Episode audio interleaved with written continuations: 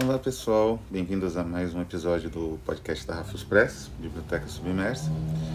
E hoje nós vamos tratar de um assunto que eu acho bastante interessante, de um tema que eu já tratei diversas vezes aqui no canal. Curioso isso, mas nunca diretamente, sempre ensaios, né? Em que eu falo, por exemplo, da retomada de, de certas tradições ou de certas, digamos assim, estruturas clássicas, mas num outro diapasão, não é? As retomadas, elas são constantes né, na literatura contemporânea. É como se você, se os autores tivessem um guarda-roupa à disposição gigantesco e você escolhesse a roupa que você quisesse ali, né? Mas uh, existem muitas formas de retomada diferentes. Né? Existem retomadas uh, muito, digamos, serviço ao modelo, e existem algumas criativas, inventivas e tudo mais. Eu vou tratar de uma especificadamente dessa vez e de uma autora já falecida, né? É uma autora que eu tive muito contato, fiz uma entrevista com ela, aliás, a respeito dessa obra e de algumas outras que ela tinha lançado na época. Eu fiz uh, um obituário dela que chegou a ser publicado num outro material public, é, que foi lançado póstumamente, né? Que é Avalon Brantley, e o livro é o Aornos. Aornos, é, como eu mencionei, tem vários vídeos sobre o Aornos, né, e um pouco sobre a Avalon, né, no, no podcast da Rafus Press. Se vocês quiserem dar uma olhada, né, na, na, aí na, na, nos vídeos mais antigos, vocês vão encontrar. A Avalon, ela era uma autora muito sensível e muito inteligente, com uma enorme erudição, apesar da minha idade jovem, né? Ela faleceu, não tinha acho nem 35 anos, quando ela cometeu o suicídio. E, mas mesmo assim ela tinha uma, um cabedal de referências para a construção da obra dela que é muito vasto e muito instigante, né? A, a, além propriamente do Aornos, que eu considero uma obra-prima contemporânea, é, ela produziu também uh, um, contos né, fantásticos, muito instigantes no Descendants Sons Resuscitate, mas ela também produziu no final, especialmente, né, pouco antes do suicídio, para as últimas, assim, para algumas coletâneas bastante ousadas do do Dangueto, né, da Montabraxas, ela que é o uh, The Gift of Night Comet e o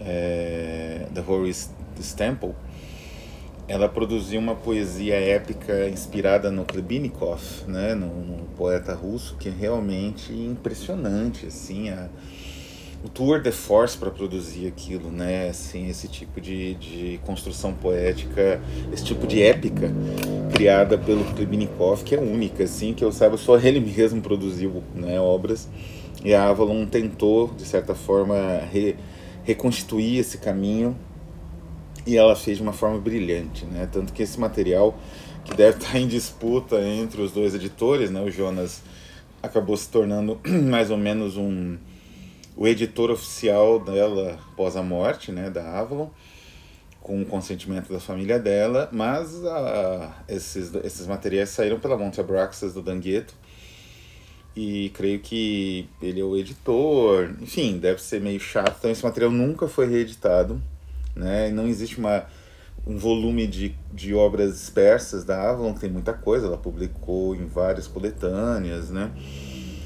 E, enfim, é uma pena, porque é uma autora que merece né, mais reconhecimento e tudo mais.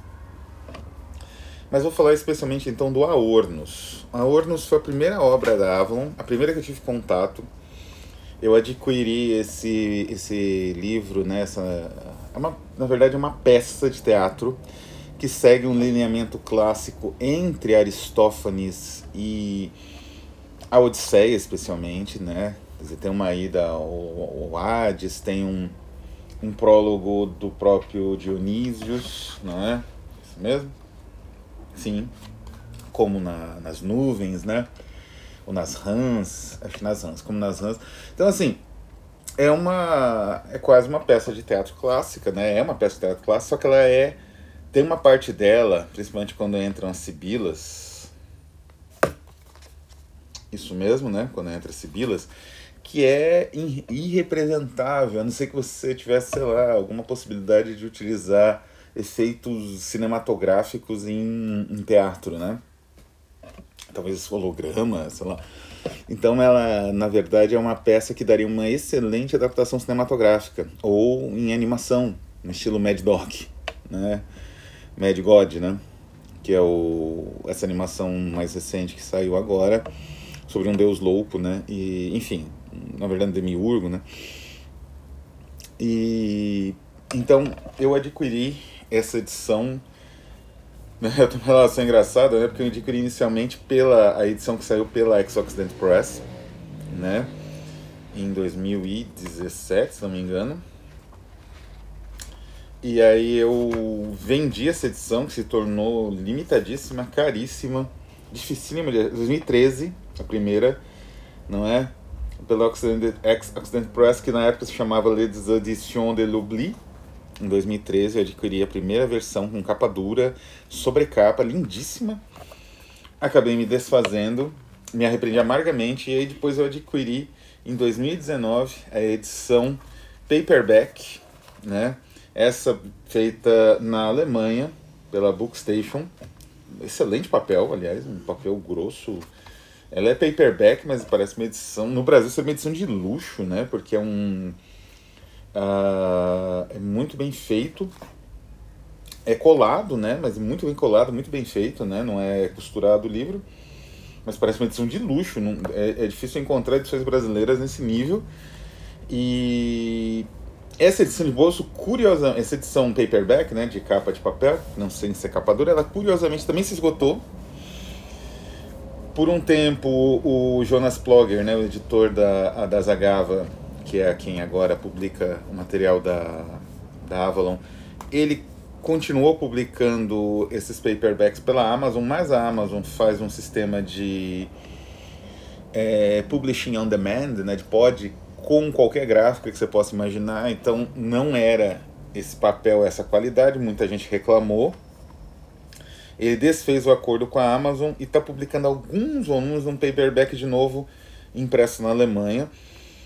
E só que o Aornos acabou fora, então ele você só encontra agora o Aornos, né, na versão capa dura cara, né, para um livro de não tem nem 100 páginas, 57 páginas, né? E essa edição de, de capa paperback ela acabou sendo agora um objeto de luxo, né? um objeto colecionador também, um objeto difícil de achar. Mas do que, que trata exatamente o Aornos? Né? O nome de estudo, né? o nome é, a ori é, digamos assim, a, a, a pronúncia original daquilo que viria a ser chamado de Avernus. Né? que é o, enfim, o Averno, né? O, a, a, enfim, a, o lugar que você vai consultar os mortos, né? E a ideia do, do, da narrativa é exatamente essa, né? Uh, o Wade German, que é muito curioso, ele escreveu ao mesmo tempo, mais ou menos, que Avalon Brantley, uma narrativa no Children of Hypnos, né, o nosso Egípcio, que é um dos livros clássicos da Rafos, né? Também uma espécie de peça de teatro escrita em versos brancos a respeito da invocação dos mortos, mas é, é muito diferente a maneira. No caso do, do A. German, existe uma, uma outra perspectiva, embora as duas narrativas sejam teatrais, né? Sejam peças de teatro dificílimas de representar, né? Precisaria de alguns recursos para isso, cênicos, é, que seriam mais fáceis no cinema ou na animação, mas elas têm essa característica também comum da, do, da invocação aos, dos mortos. Mas é só isso que elas têm em comum. Elas são estruturalmente muito diferentes. Enquanto o Crias de Hipnos segue uma leitura do mundo antigo, né, muito mais, digamos assim, uh, não digo bem original, mas muito mais próxima da própria produção do Wade German relacionada com o horror cósmico, né, que é o estilo dele, a Avalon ela tinha uma, uma, uma característica notável devido à erudição dela, de conseguir seguir um lineamento, né, aquela estruturação da narrativa clássica, da tragédia, no caso, às vezes também um pouco próximo da comédia, da tragédia, com todos os elementos trágicos, só que de uma maneira que você reconhece a ironia contemporânea. Não é?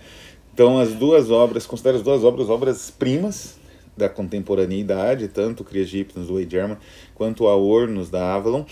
Mas o Aornos ele ainda tem um elemento único, que é essa mistura do contemporâneo com o, ancestral, que é quase que perfeita, né? A conexão é perfeita porque a estruturação é muito bem feita e você parece que está lendo uma tragédia ática, né? Produzida originalmente ali pelo Sófocles ou provavelmente por Eurípides, no caso, não é? Mas ao mesmo tempo, ela digamos assim, tem uma característica contemporânea que é nítida e que salta aos olhos do leitor no momento que você começa a leitura. Então é uma narrativa, digamos assim, de um jogo de enganos, porque o personagem central, que é um pescador, inclusive a citação que abre é de Aristófanes, né? Então existe uma aproximação também, tanto do elemento trágico quanto do cômico, né? A Ivan ela consegue perceber uma ressonância nesses dois elementos, uh, que é muito, digamos assim, é, é uma percepção brilhante, porque a diferenciação que existe era uma diferenciação política e social, né? De classe social, quer dizer, você não pode misturar tragédia comédia porque elas pertencem a classes, estamentos sociais diferentes, representam estamentos sociais diferentes ela consegue aproximar os dois pela percepção que os dois têm a mesma essência, né? E qual que é a história? O personagem é Alector, ele é um pescador, ele retorna para casa com a notícia da morte do pai, clássico tema, né, de, tragédias. E o que que acontece? É, na verdade, não é a morte do pai, ele retorna para casa com a notícia da morte da sua amada, que é Filomena, e ele resolve então descobrir o que, que aconteceu, porque ela, ela aparentemente, aparentemente, ela cometeu um suicídio. Então ele quer entender o que aconteceu, porque ele era, eles eram prometidos para casamento e ela, de repente, ela desaparece, né? Ela comete um, né? ela morre, ela comete um suicídio. Então ele retorna e vai, né, para, digamos assim, confrontar os mortos nesse averno, né? E para conseguir evocar a alma, né, da, da, da mulher dele, que é a, a prometida dele, na verdade, que é a como é o nome? A Filomena. E ele nesse meio do caminho ele encontra Circe, a bruxa. E a Circe faz um, na verdade, ela faz uma espécie de engodo né, no qual ele cai, não é? Por ser uma bruxa e tal. E ele, digamos assim, então ele segue daí o roteiro da tragédia, que é um roteiro que, digamos assim, a tragédia, ela não espera surpreender o leitor, até porque ela foi moldada numa época em que as histórias eram todas conhecidas, elas eram, eram só apenas reapresentadas com reconfigurações ali eh, imediatas para buscar sempre o mesmo efeito catártico, né? Da ubris, enfim, desse tipo de representação. E ela faz mais ou menos isso, né? Quer dizer, não existe surpresas propriamente na narrativa, na maneira que a narrativa é construída. O leitor rapidamente vai perceber para onde leva o rio, né, dos mortos. E, mas assim, como toda boa autora uh, ou bom autor que tem o seu, digamos assim, a sua ascendência no universo do decadentismo, né? O decadentismo ele provou ser uma estrutura muito importante na contemporaneidade para evocação tanto do é como se fosse uma fronteira, né? Tanto do universo clássico, né? Uma abordagem mais complexa desse universo, mais crítica também, quanto da nossa própria, do nosso próprio momento histórico porque é, é, a, é a maneira de representar a miséria cotidiana que se vive. Né? Então, essa maneira, essa, é, é essa forma narrativa descritiva, não é? Que, embora aparentemente não, não, não siga aquelas grandes estruturas cinematográficas de filminho da Netflix, né? De jornada de herói, estrutura em atos e bobagens que tais, é, se baseia na imagem, na construção visionária, na maneira em como esses elementos de repente eles surgem aos olhos do leitor como um golpe, né? Como uma revelação, como um, uma machadada, né? E isso acontece várias vezes aqui. No momento das sibilas, especialmente da Estetics, né? Que é uma das sibilas. No momento da, da Doce Roa das Estetics, né? Das duas sibilas. No momento do sacrifício do, da, do bode, né? da, da ovelha negra, né? Nesses momentos, assim, revela, na, na aparição final, né, quando ele finalmente consegue conversar com a, com a amada, é, esses momentos eles são muito mais imagéticos, né? o que torna, como eu falei, muito difícil você representar isso teatralmente, porque o forte deles é, evidentemente, os diálogos, né? porque é uma peça, mas como esses diálogos são construídos no sentido visual, é muito único isso.